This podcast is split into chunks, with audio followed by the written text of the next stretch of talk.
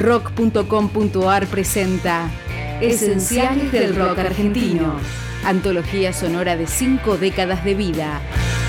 Este es uno de los esenciales del rock argentino. Producida por Andrés Calamaro, abre el segundo disco de Los Enanitos Verdes. Al igual que Soda Stereo y Sass, recorrieron Sudamérica a finales de los 80 convocando multitudes.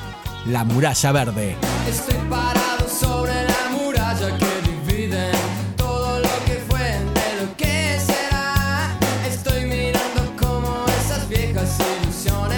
pasando la muralla se hacen